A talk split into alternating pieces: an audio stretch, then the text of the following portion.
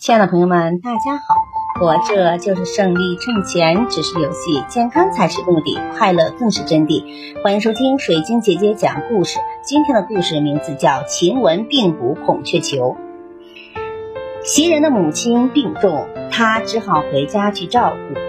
宝玉的生活起居就由丫鬟晴雯和麝月来负责了。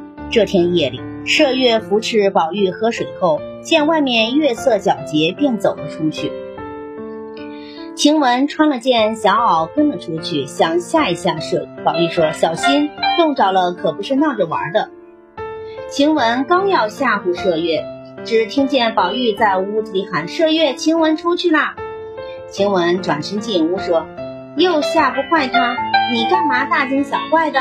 此时麝月也走进来了。第二天。晴雯头疼，宝玉怕王夫人知道会撵她回家，就偷偷叫大夫给她看病。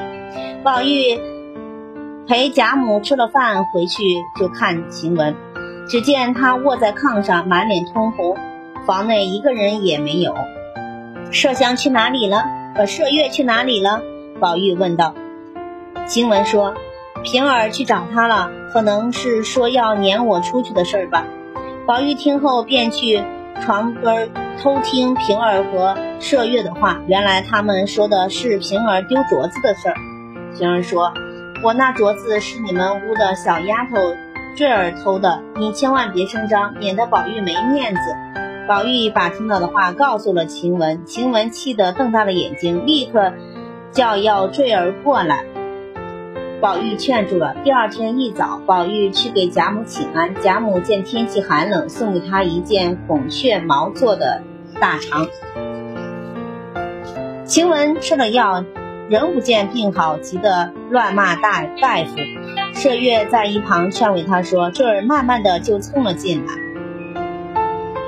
晴雯一把拉过坠儿，又打又骂：“你这个小蹄子，还要这爪子做什么呀？只会偷东西！”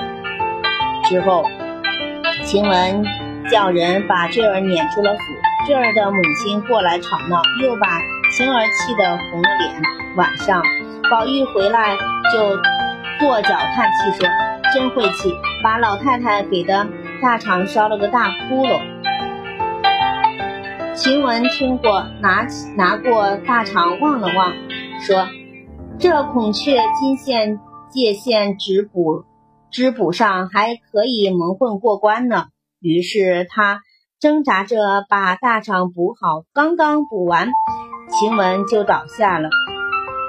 宝玉请来了大夫给晴雯看病，经过服药调治，晴雯渐渐好起来。不久，袭人也回到了园子里。感谢收听，再见。